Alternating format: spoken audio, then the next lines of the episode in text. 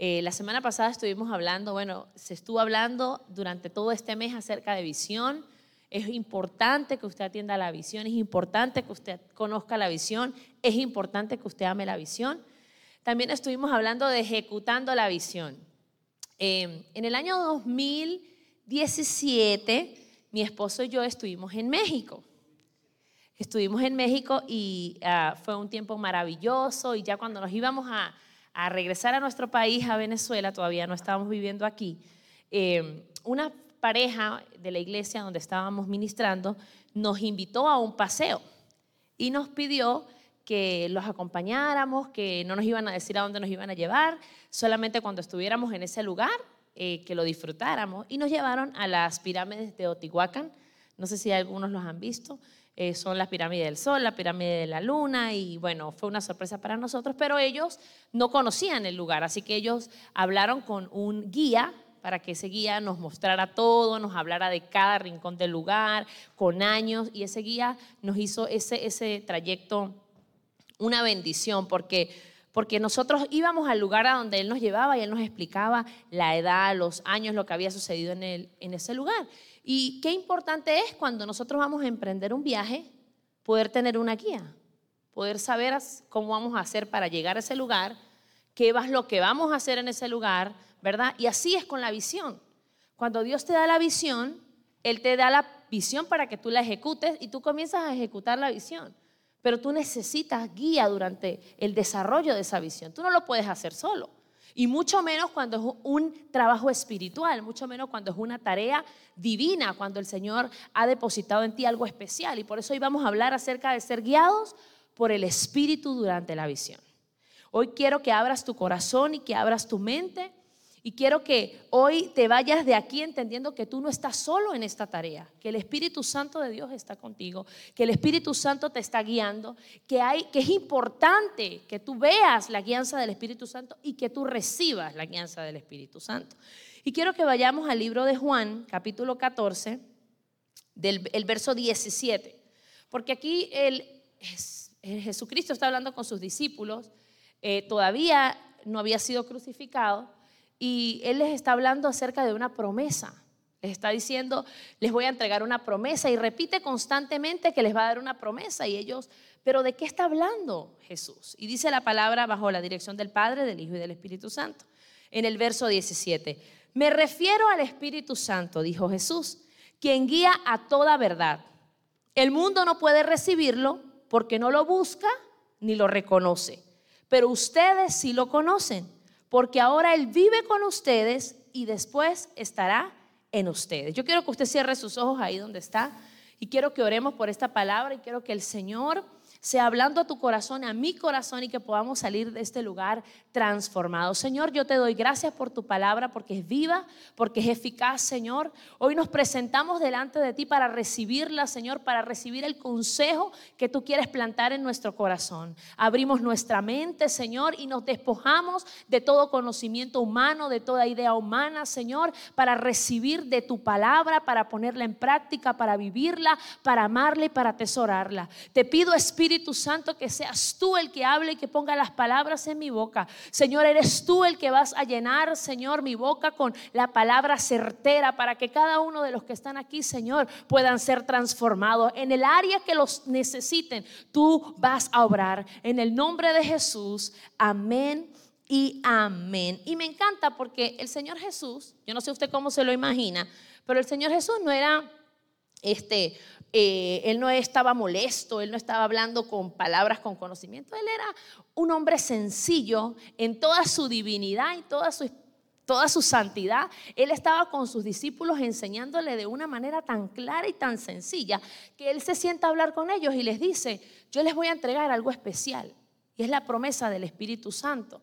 Y los discípulos veían que el Señor Jesús hacía tantos milagros y tantas cosas que cada vez que Él les hablaba de algo desconocido, ellos se sentían con hambre de saber qué era de lo que estaba hablando el Maestro. Pero el Maestro los estaba preparando para lo que iba a venir después. Luego la palabra me habla de que luego de que Jesús fue crucificado y resucitó, se manifiesta a ellos durante 40 días y les dice en Hechos capítulo 1, verso 8, ustedes van a recibir poder cuando haya venido sobre ustedes el Espíritu Santo. Pero algo tiene que hacer, no se pueden mover de Jerusalén, tienen que quedarse en el templo, tienen que estar en el lugar de reunión juntos, tienen que estar unánime orando, tienen que esperar que esa promesa los visite porque van a ser llenos y Él les dice, y recibirán poder. Ya no solamente les dijo que iba a venir el Espíritu Santo sobre ellos, sino que cuando el Espíritu Santo viniera ellos iban a recibir poder. Y luego les dijo, y me serán testigos en Judea, en Jerusalén, en Samaria y hasta los confines de la tierra. Entonces les dijo, ustedes van a recibir algo especial y esa, esa promesa especial les va a dar el poder de conquistar los lugares que pisan y los lugares que todavía no conocen. Los lugares donde ustedes quieren llegar, ahí ustedes los van a conquistar porque van a tener el poder y van a tener la autoridad. Qué importante es que nosotros sepamos quién es el Espíritu Santo. ¿Quién es el Espíritu Santo para ti? Mucha gente hoy en día todavía piensa, y yo tengo que decirlo, porque hoy en día mucha gente piensa que el Espíritu Santo es una paloma, que el Espíritu Santo es una fuerza, que el Espíritu Santo es una luz, que el Espíritu Santo es eh, la fuerza activa, dicen unos por ahí. No, el Espíritu Santo es una persona, es la tercera persona de la Trinidad. Tiene todos los atributos de Dios porque Él es el mismo Dios. Él no es algo, Él es alguien. No es una forma para ser estudiado porque el tema del Espíritu Santo es tan extenso que aquí pudiéramos durar todo el día y toda la noche hablando del Espíritu Santo. Incluso cuando usted estudia teología, usted ve una materia solamente para conocer el tema del Espíritu Santo porque es algo muy extenso. Pero su poder está en usted y está en mí. Y Él es real. Y mire lo que dice el libro en Primera de Corintios capítulo 6, verso 19. Y vamos a leer bastante la Biblia, así que yo le invito a que si usted trajo para apuntar, apunte y así usted en su casa va a leer esto detenidamente. Y dice la palabra, ¿no se dan cuenta de que su cuerpo es el templo del Espíritu Santo, quien vive en ustedes y les fue dado por Dios?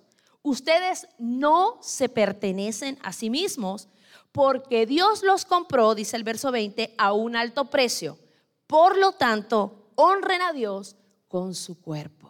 ¿Sabe qué está diciendo el apóstol de Pablo aquí a la gente?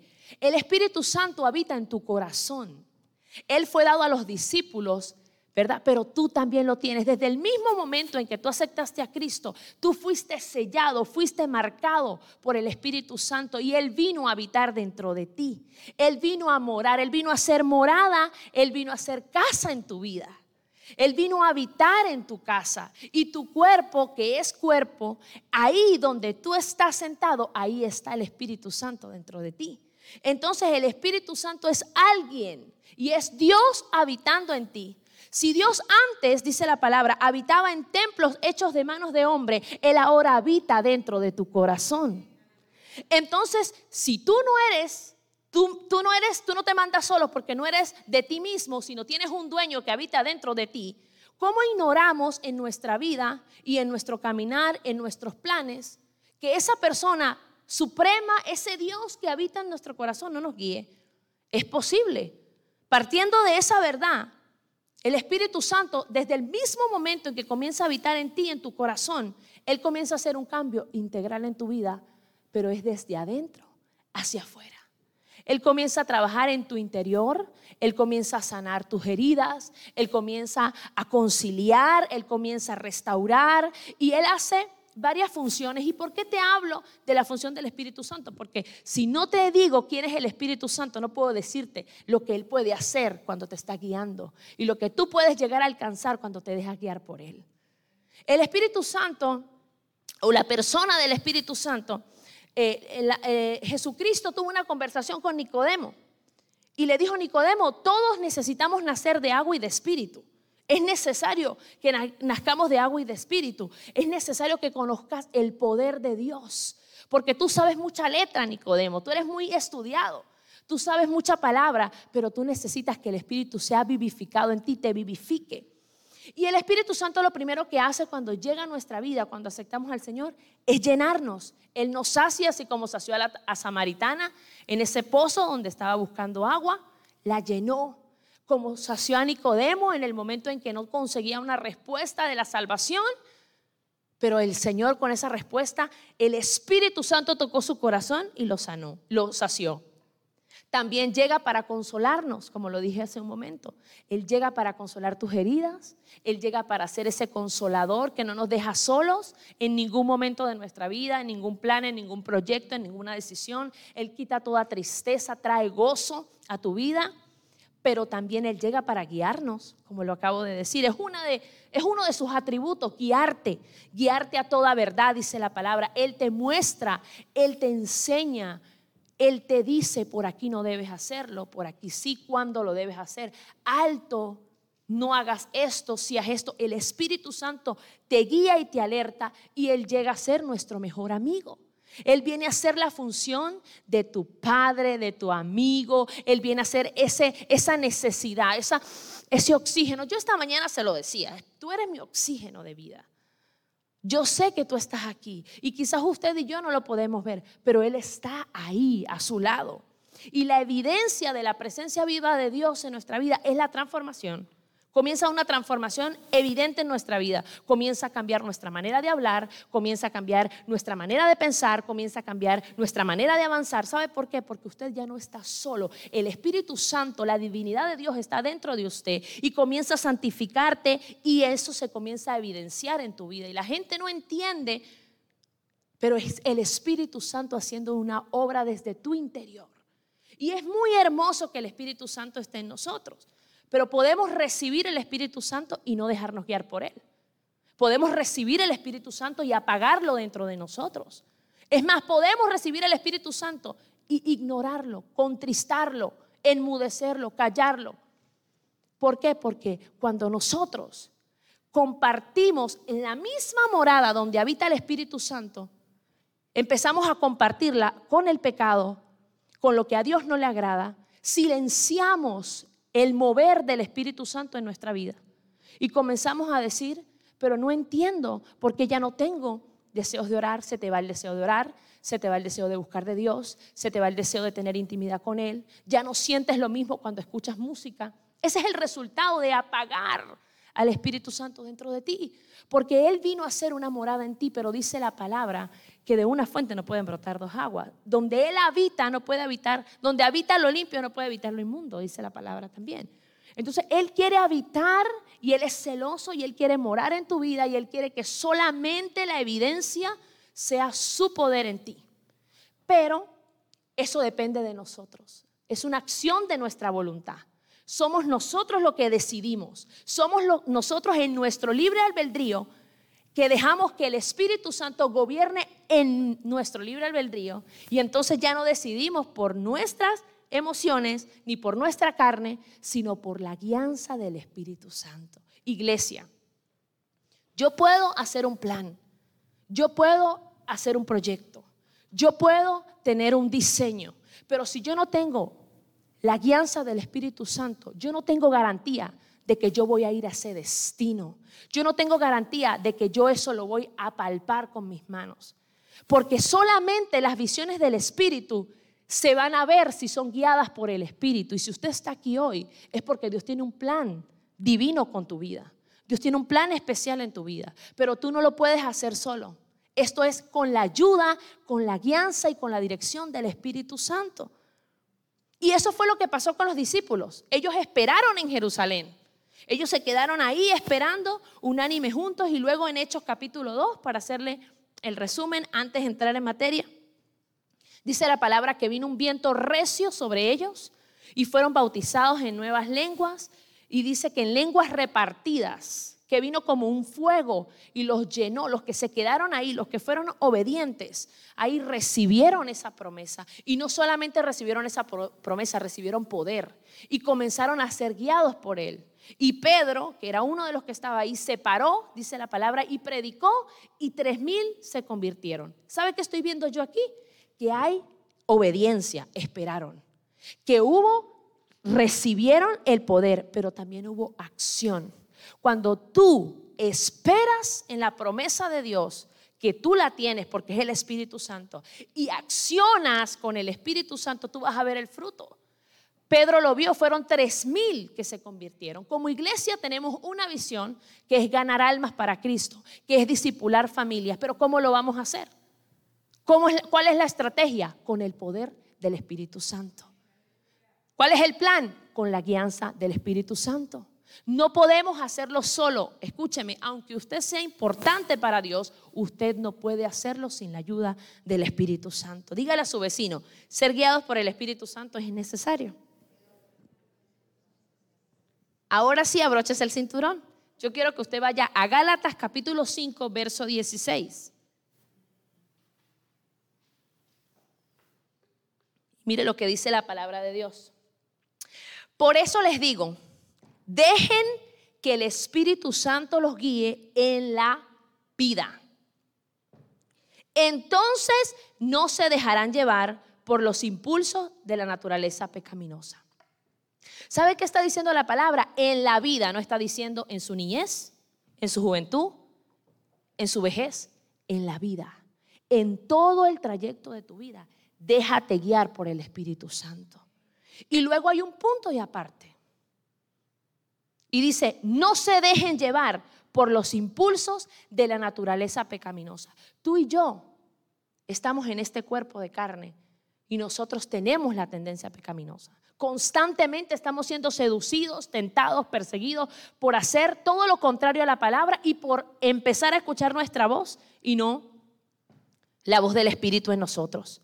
Y yo le voy a contar una experiencia. Cuando yo tenía 16 años me gradué de bachillerato, o de aquí, como dirían aquí, del high school. Bueno, no tenía muy malas notas, tenía buenas notas y, en Venezuela las mejores universidades están en el interior.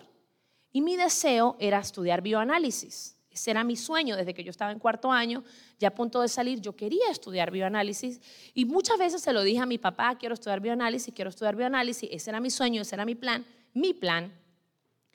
Y yo era una buena cristiana, asistía a la iglesia, no me perdía los cultos, leía la Biblia, tenía vida de oración, pero yo no me dejaba guiar por el Espíritu Santo, era una buena cristiana sin guianza del Espíritu Santo.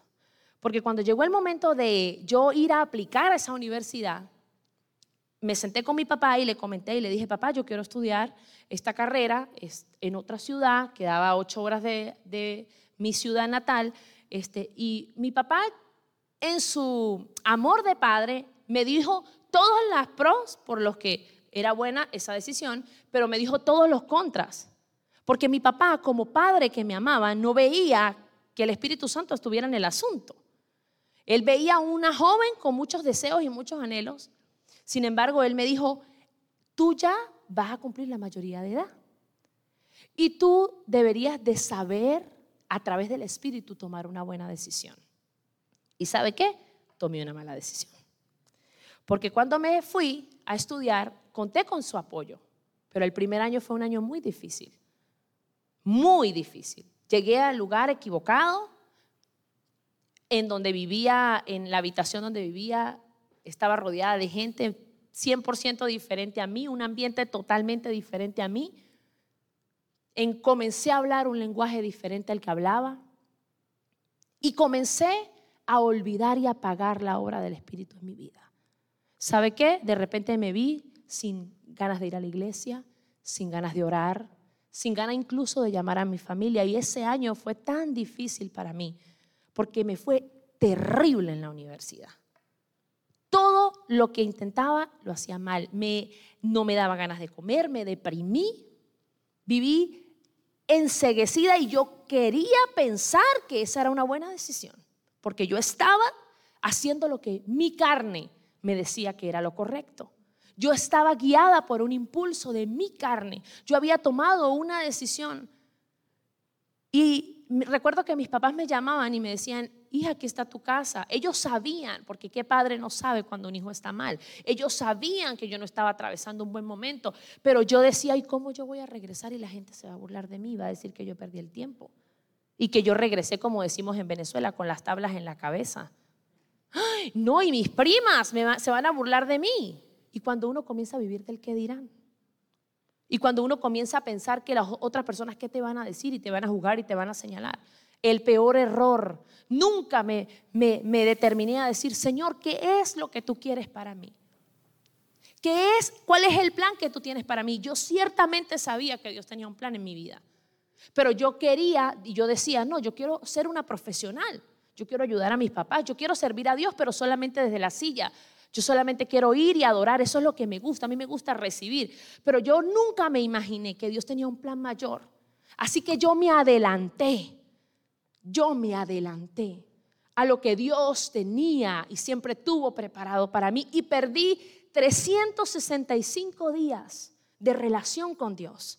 Perdí 365 días de disfrutar a mis papás. Salí de casa y pensé, ¿y ahora qué voy a hacer?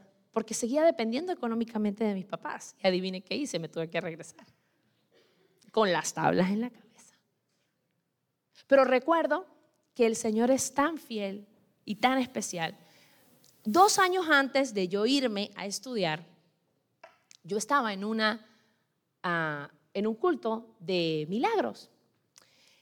Y ese día que estaba sentada en ese culto de milagros eh, con una amiga, estaba, había alguien que estaba ministrando en el piano y era mi esposo. En ese momento no lo conocía, no era amiga de él, pero en ese momento cuando yo estaba ahí sentada, el Espíritu Santo me dijo, ese es tu esposo.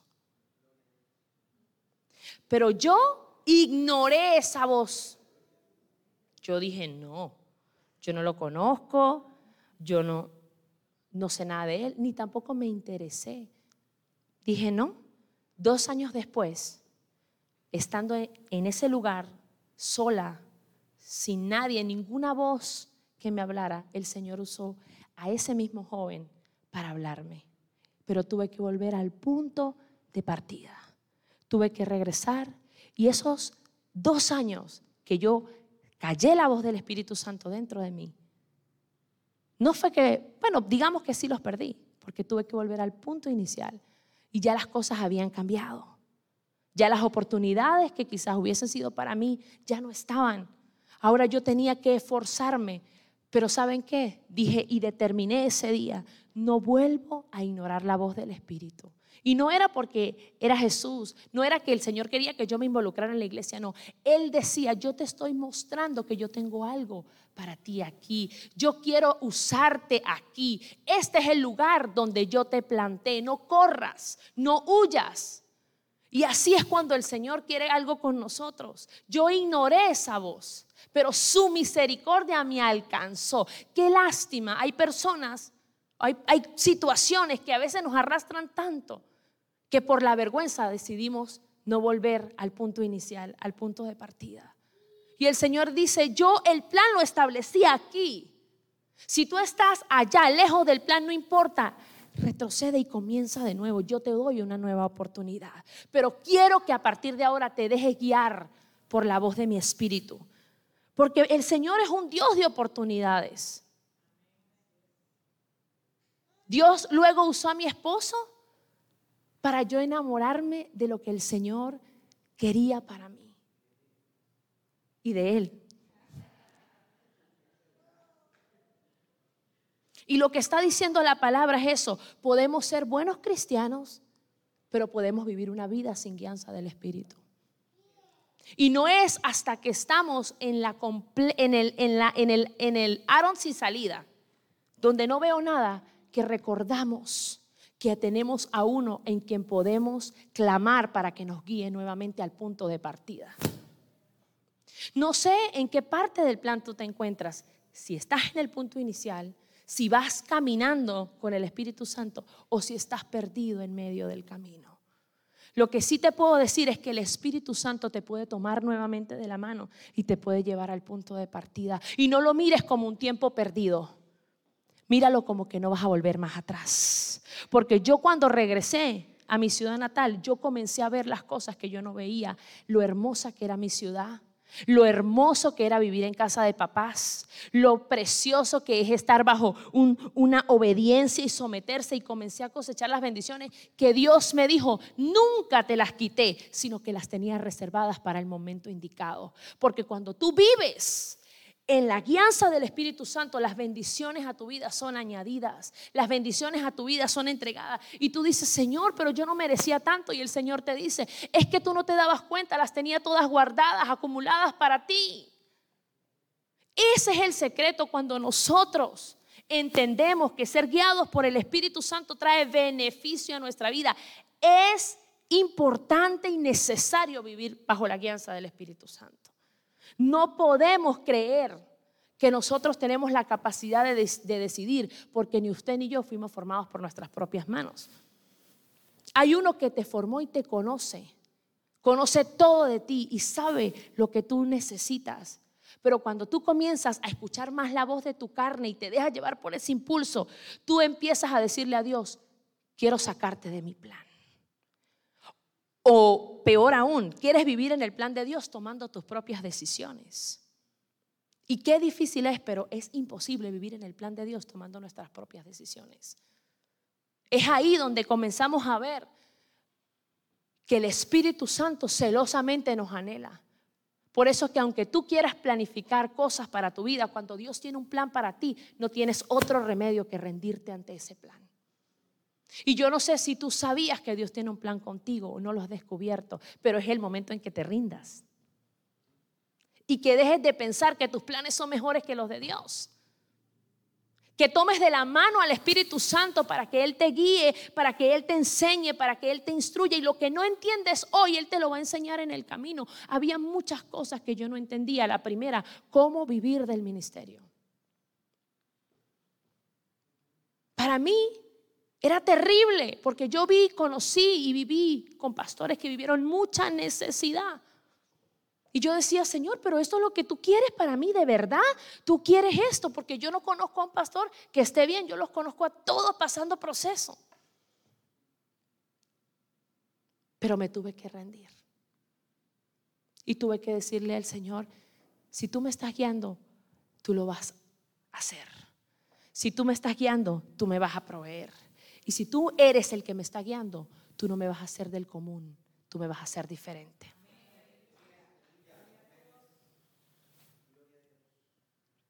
Pero tiene que entender que la guianza del Espíritu Santo es un acto de tu voluntad. No puedes esperar que tu vecino, que tu pastor, que tu amigo, que tu papá decida por ti. Mi papá hubiese querido que yo no me hubiese ido. Pero si yo no me hubiese ido, no hubiese aprendido. Él no me pudo detener. ¿Qué has hecho tú por tu propia voluntad? que Dios ha querido detenerte, pero tú te has empeñado en determinar qué es lo que tú quieres. Empieza a someter, cuando tú comienzas a someterte a Dios por voluntad propia, mire, yo le doy a decir algo, hermano, y le estoy hablando con honestidad, usted tiene que empezar diciéndolo por fe, aunque usted no lo quiera, y luego se va a convertir en una delicia. Y usted se va a dar cuenta que fuera de Dios nada, lejos, nada puede hacer usted y lejos usted no va a llegar. Y usted va a decir, ¿sabes qué, Señor? Hoy no quiero, pero yo me someto a ti. Me someto a tu plan, te tomo de la mano, camino y avanzo porque tus planes son mejores que los míos.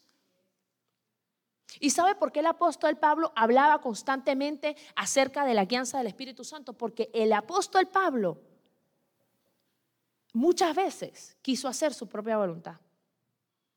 Y cuando yo leía esto, yo me impacté. Porque la tendencia pecaminosa en nosotros va a dejar de latir el día que muramos. Pero eres tú el que decide a quién escuchar. Y mire lo que dice el libro de Hechos, capítulo 16, verso 6. Quiero leer del verso 6 al verso 8 y preste atención en esta situación que pasa aquí. Dice, luego Pablo y Silas por la región de Frigia y Galacia desarrollando la visión. Escuche, estaban desarrollando la visión. Porque el Espíritu, luego Pablo y Silas viajaron por la región de Frigia y Galacia, porque el Espíritu Santo les había impedido que predicaran la palabra en la provincia de Asia en ese tiempo. Pablo tenía un deseo ardiente en su corazón de ir a Asia. Incluso él lo dice y se lo dice a los colosenses, se lo dice a los filipenses, le dice, amados hermanos, ya yo me voy a dirigir a Asia. Y repite y repite constantemente que se va a dirigir a Asia, pero el Espíritu Santo se lo impidió. Y mire lo que dice el verso 7. Luego, al llegar a los límites de Misia, se dirigieron al norte. Es decir, él intentó nuevamente irse para Asia.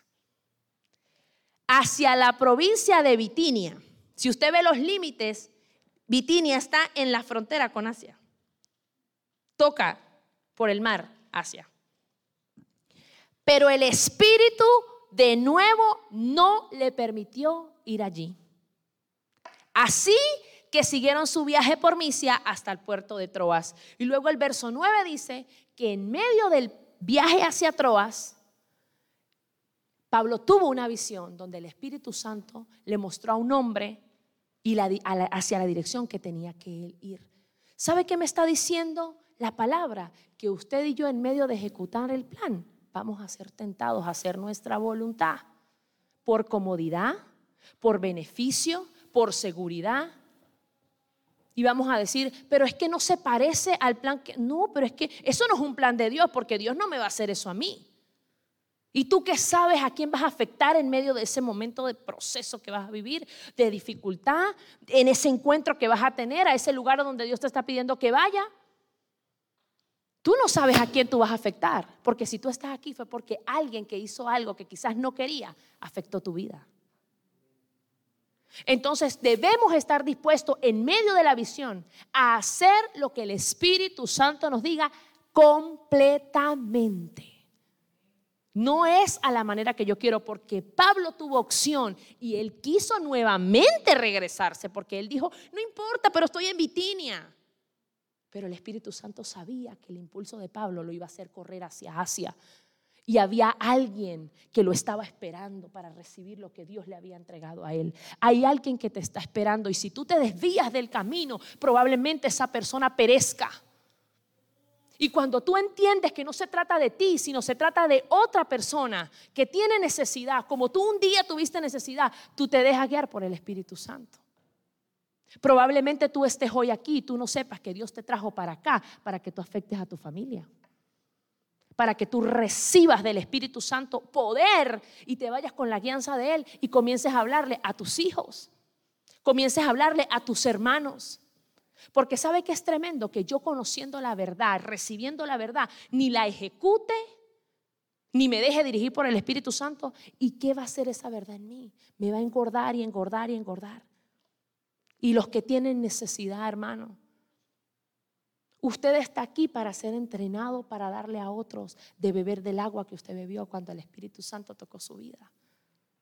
Usted fue saciado, así como fue la mujer en el estanque. Y cuando usted fue lleno, dice la palabra que de usted van a brotar ríos de vida eterna, que saltan para vida eterna. Porque la mujer no entendía lo que Jesús le estaba diciendo. Y Jesús lo que le está diciendo es, mujer, esa agua que tú tienes te va a volver a dar sed, pero de la que yo te voy a dar de beber a ti, jamás te va a quitar la sed para siempre. Y te vas y vas a entender lo que es la verdadera adoración, porque los que adoran a Dios lo adoran en espíritu y en verdad. Y los que en espíritu y en verdad adoran, de ellos brotan agua, de ríos de agua viva. Y cuando usted adora a Dios de verdad y cuando usted viene aquí y usted recibe las aguas que salen de ti, son aguas del espíritu para que otros la beban. No pienses que solamente es para tú saciarte. Hay gente que necesita beber del agua que tú bebiste. Hay gente que necesita. Y Dios le impidió a Pablo moverse porque sabía que había uno que tenía necesidad. No dejemos que la carne nos engañe. No escuchemos los impulsos de nuestra carne, porque cuando usted siente que no debería venir a la iglesia es cuando usted más se tiene que vestir para venir a la iglesia. Cuando usted siente, ay, no voy a saludar a esta hermana porque usted es cuando más lo tiene que hacer.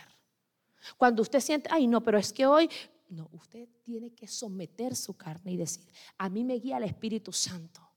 Y yo hoy, Señor, decido hacer todo lo que dice tu palabra. Yo hoy decido pensar en todo lo que dice tu palabra. Yo hoy decido actuar, Jesús, como tú actuaste. Y voy a, a dejarle esta parte al final. Quiero que me pongan Isaías, capítulo 11, quiero leer del 1 al 3 y le voy a mostrar al hombre que se dejó guiar por el Espíritu Santo, Jesús, por el que usted y yo estamos hoy aquí. Mire lo que dice la palabra en Isaías del 1 al 3. Dice, del tocón de la familia de David, del tronco de David, saldrá un brote, dice el profeta. Sí, un retoño nuevo que dará fruto de la raíz vieja. Aquí me quiero detener. ¿Sabe qué está diciendo el profeta? De la raíz de David, porque dice la palabra que todos los hijos de David hicieron lo malo, pero que de la raíz de David va a salir uno mayor. Es decir, del tronco de David, de lo que está cortado, va a salir un retoño. Y mire lo que dice el 2. Y el espíritu del Señor reposará sobre él, el espíritu de sabiduría y de entendimiento, el espíritu de consejo y de poder, el espíritu de conocimiento y de temor del Señor. Y el verso 3, Él se deleitará en obedecer al Señor. No juzgará por las apariencias, ni tomará decisiones basadas en rumores. ¿Sabe de quién está hablando el profeta Isaías? De Cristo. Y está diciendo, de del talón de lo que todos cortaron va a salir uno mayor. Y sobre él va a reposar el espíritu de conocimiento, el espíritu de sabiduría. Y él no va a juzgar por las apariencias, ni va a tomar decisiones basadas en rumores. Nosotros tenemos el mayor ejemplo en la palabra que es Jesucristo. Se dejó guiar por el Espíritu Santo, porque sabe algo, mientras Él estuvo en la tierra, quizás tuvo la oportunidad de decidir, pero Él entendió para lo que Él fue enviado. El plan, la visión del Padre se estableció en Cristo desde antes de la fundación del mundo, como su plan y mi plan en las manos de Dios. Porque usted y yo fuimos escogidos desde antes de la fundación del mundo. Es decir, que el mismo plan que Cristo cumplió en la cruz del Calvario y en el cual tú y yo estamos operando hoy por ese poder, nosotros lo podemos ejecutar porque el espíritu de poder, de sabiduría está sobre ti. El que reposó en Jesús está sobre ti y está sobre mí. No es cualquier cosa. El mismo Espíritu que resucitó a Cristo está sobre ti. Del que te hablé cuando te dije que tú eras el templo, es el mismo que reposó en Cristo. ¿Por qué tomamos decisiones por apariencias y por qué tomamos decisiones basadas en rumores si el mismo poder que, resucitó a Cristo y que guiaba a Cristo está en usted y en mí? ¿Por qué nos cuesta tanto? ¿Sabe por qué? Porque lo apagamos, porque no lo escuchamos y porque la carne se levanta y la alimento más de lo que yo me alimento del Espíritu. Ese es el resultado. Si usted entiende que el 80% de sus decisiones las ha tomado y han visto malos resultados, pregúntese cuántas veces en esas decisiones usted le preguntó al Espíritu Santo si estaba en el asunto. No me responda. Dice, Él se deleitará. ¿Sabe qué está diciendo la palabra? Que Jesús se deleitaba en hacer lo que el Padre quería. Cuando un hijo se deja guiar por Dios, no le molesta lo que Dios le pide que haga, se deleita. Usted se empieza a deleitar y si Dios le dice, calla, tú te deleitas en callar. Y si Dios te dice, camina, tú te deleitas en caminar. Y si Dios te dice, haz un stop, tú te deleitas porque tú estás obedeciendo a tu Señor. Y tú sabes que el agradarlo a Él, Él se complace de tu obediencia. Él se complace del temor que tú tienes. ¿Y sabe por qué Él le dio la capacidad a usted de tomar buenas decisiones? Porque Él no le entregó a usted y a mí cualquier cosa. Él nos entregó su espíritu.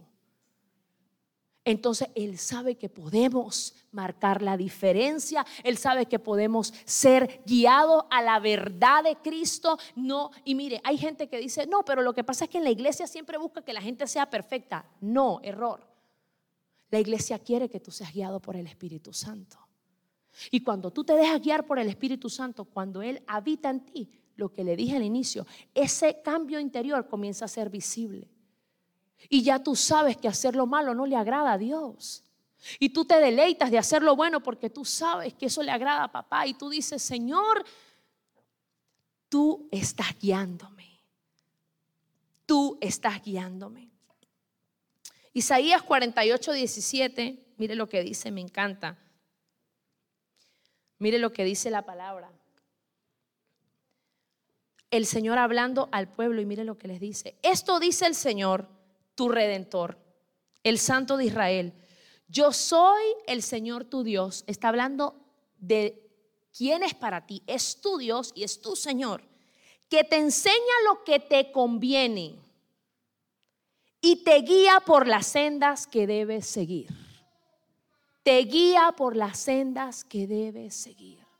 Te enseña lo que te conviene, no lo que tú quieres, lo que te conviene. ¿Cuántas veces queremos oír lo que queremos? Queremos que nos digan lo que queremos. Queremos sentir esa carne que la carne se sienta complacida, querida y amada. ¿Sabe por qué? Porque nosotros humanamente necesitamos y tenemos intenciones. En la carne, cuando la carne se manifiesta, es porque la carne tiene intenciones ocultas. Y la carne dice, haz esto porque vas a obtener esto. Compórtate así porque vas a obtener esto. Y hay gente, mi hermano, en la iglesia que pareciera que fueran guiados por el Espíritu Santo, pero no es así. No es así porque dentro de ellos la carne silenciosamente tiene una intención personal.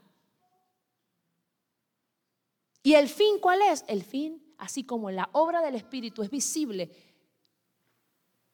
el oír la carne también se hace visible. El Espíritu Santo nos guía para hablar y actuar de acuerdo a su palabra. Primera de Corintios 2:12. Nosotros hemos recibido el Espíritu de Dios, no el Espíritu del mundo, el Espíritu de Dios. De manera que podemos conocer las cosas maravillosas que Dios nos ha regalado. usted y yo a veces no entendemos lo maravilloso que tenemos porque todavía nos dejamos guiar por el flash del mundo. Nos gusta el flash del mundo. Y el mundo te muestra cosas buenas, pero es porque todavía en ti el Espíritu Santo no se ha despertado y no te ha vivificado, porque cuando Él se despierta, tú entras en una comparación y tú dices, el mundo no me ofrece nada bueno. El Espíritu Santo y la guianza del Espíritu traen vida a mi vida, a mi casa, a mi familia. Hay varias maneras en que usted escucha al Espíritu Santo y las voy a nombrar. La primera es testimonio interior.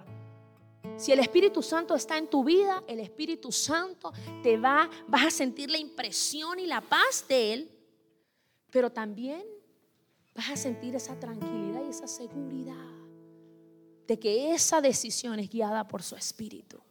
Segundo, está unido a un consejo sabio, sabio gente que tiene sabiduría adquirida a través de la palabra, gente que la ha leído, que la ha vivido, que la ha practicado y en quien tú puedas ir y decir, necesito un consejo sabio, necesito saber si se alinea con este sentimiento que yo tengo. Tercero, las circunstancias, el Señor comienza a abrir puertas, el Señor comienza a poner cosas en orden. El Señor comienza a dar oportunidades y tú comienzas a ver, no solamente es un sentimiento, hay un consejo sabio que se une a lo que estoy sintiendo, pero también estoy viendo el obrar de Dios. Estoy viendo cómo el Señor lo está haciendo. Y cuarto, último y más importante, todo se filtra por la palabra. Si lo que usted está sintiendo, el consejo que usted recibió, y la, y la circunstancia que se están moviendo se alinean a la palabra, usted puede decir, estoy siendo guiado por el Espíritu Santo. Porque Él va a ir abriendo caminos delante de ti. Él va a ir abriendo caminos delante de ti. Él va a ir ordenando, va a poner a las personas correctas a que te den el consejo correcto.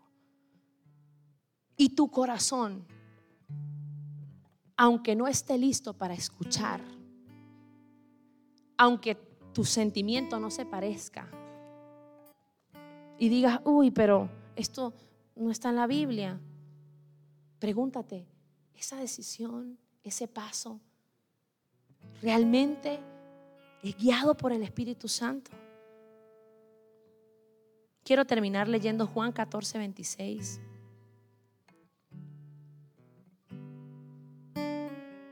Si me ayudan, Juan 14, 26. Sin embargo, Cuando el Padre envía al abogado defensor como mi representante, es decir, el Espíritu Santo, Él les enseñará todo y les recordará cada cosa que les he dicho. ¿Sabe algo? Para finalizar, todo lo que yo le estoy diciendo hoy, el Espíritu se lo va a confirmar. Porque Él no trae una enseñanza a su vida sin recordártelo cuando tú lo necesites. Cuando tú estés atravesando una circunstancia en la que tú sientas que puede estar tu carne siendo alimentada, tú te vas a acordar. El Espíritu Santo te va a recordar todo lo que te ha enseñado. No ignores la obra del Espíritu en tu vida. No la ignores, no la calles, no la silencies.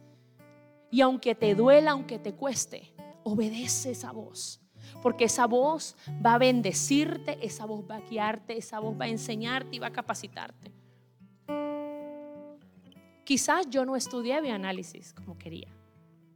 Quizás vi a muchas de las que empezaron conmigo en esa universidad recibir su, su, su, su toga con su birrete, su, su título.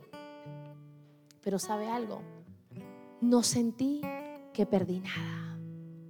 Sentí que gané demasiado. Porque el Señor me retribuyó ese año diez veces más. Él me dijo, no llegaste tarde al punto inicial.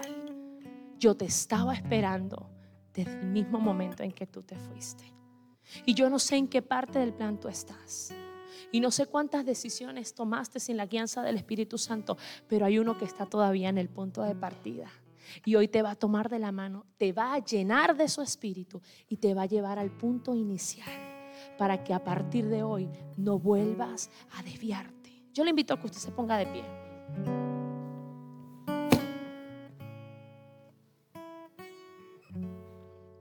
Quiero despedir la transmisión a las personas que están conectadas.